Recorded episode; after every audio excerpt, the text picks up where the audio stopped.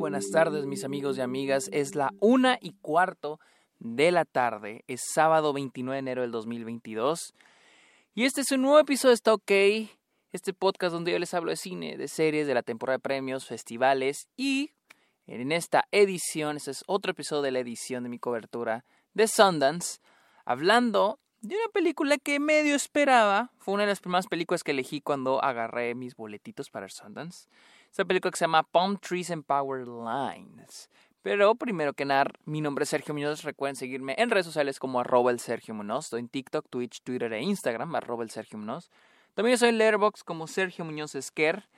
Eh, eh, ahí estoy poniendo, aquí estoy poniendo todas las películas que estoy viendo a diario y ahí tengo la lista de películas de Sundance. Y también Recuerden caerle a Patreon o suscríbanse a Twitch a cambio de beneficios como episodios exclusivos, videollamadas, watch parties y ustedes también pueden recomendar temas de los cuales me quieran escuchar hablar aquí en el podcast. Amigos, vamos a hablar de Palm Trees and Power Lines, película que se estrenó en Sundance esta semana.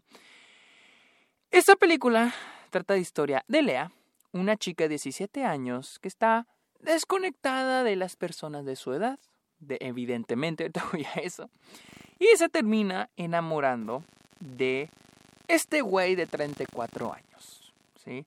O sea, esta es la película de una chica que, de una niña que va a entrar a la edad adulta, que se enamora de un güey casi 20 años mayor que ella. Es la película, les digo, esta película ya la hemos visto muchas veces. Hace unos meses tuvimos Red Rocket. De hecho, esta es Red Rocket versión dramática y contada desde el punto de vista de la, de la chica, ¿no? Pero hemos visto esta trama miles de veces. Lo vimos en Lost in Translation, lo vimos en Manhattan, lo vimos en Lolita, lo vimos en Lost Tango en París, incluso en el mismo festival lo vimos en Sharpstick. O sea, ya no es una, no es una eh, trama nueva. Y les voy a ser honesto, no estoy en contra de que se reciclen las tramas. La verdad, no estoy en contra. Pero si lo vas a hacer, muéstrame algo nuevo, muéstrame algo fresco, muéstrame algo diferente. Y esa película no lo hace. La verdad, esa película no, no tiene nada, nada, nada nuevo. Eh, para empezar, nunca entendemos, tenemos el enamoramiento y entendemos las condiciones de la chica que son muy convenientes para lo que necesita después el personaje, ¿no?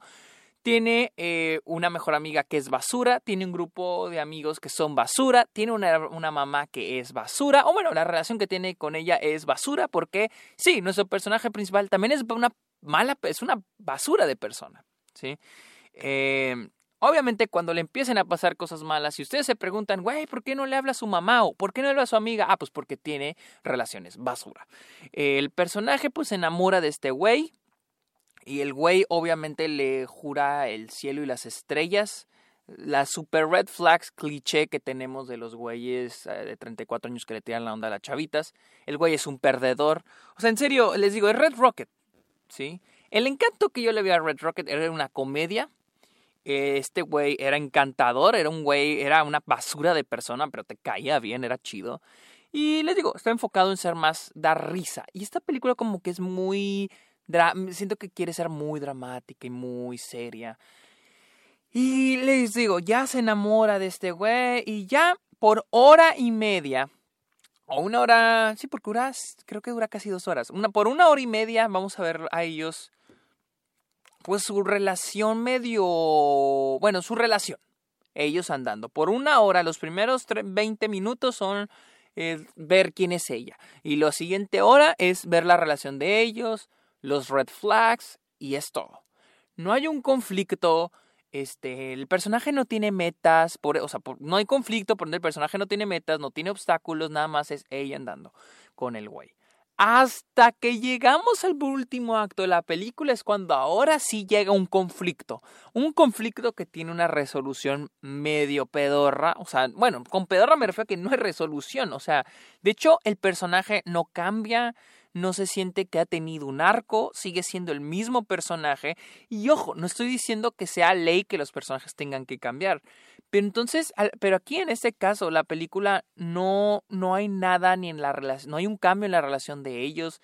Hay un cambio que es lo que genera el conflicto en los últimos 30 minutos de película, pero una vez que, que ese conflicto se, y estoy haciendo entre comillas, se resoluciona, pues ya no hay más, simplemente las cosas siguen estando igual. Entonces no sientes como que al menos, ok, el personaje no cambió, pero no tuvo un viaje, no tuvo una travesía. No hay nada, el no, no, no. No hay nada, en serio. Y, y, les digo, y en términos de aportar algo nuevo a este tipo de películas, pues tampoco, o sea, no, no, nada.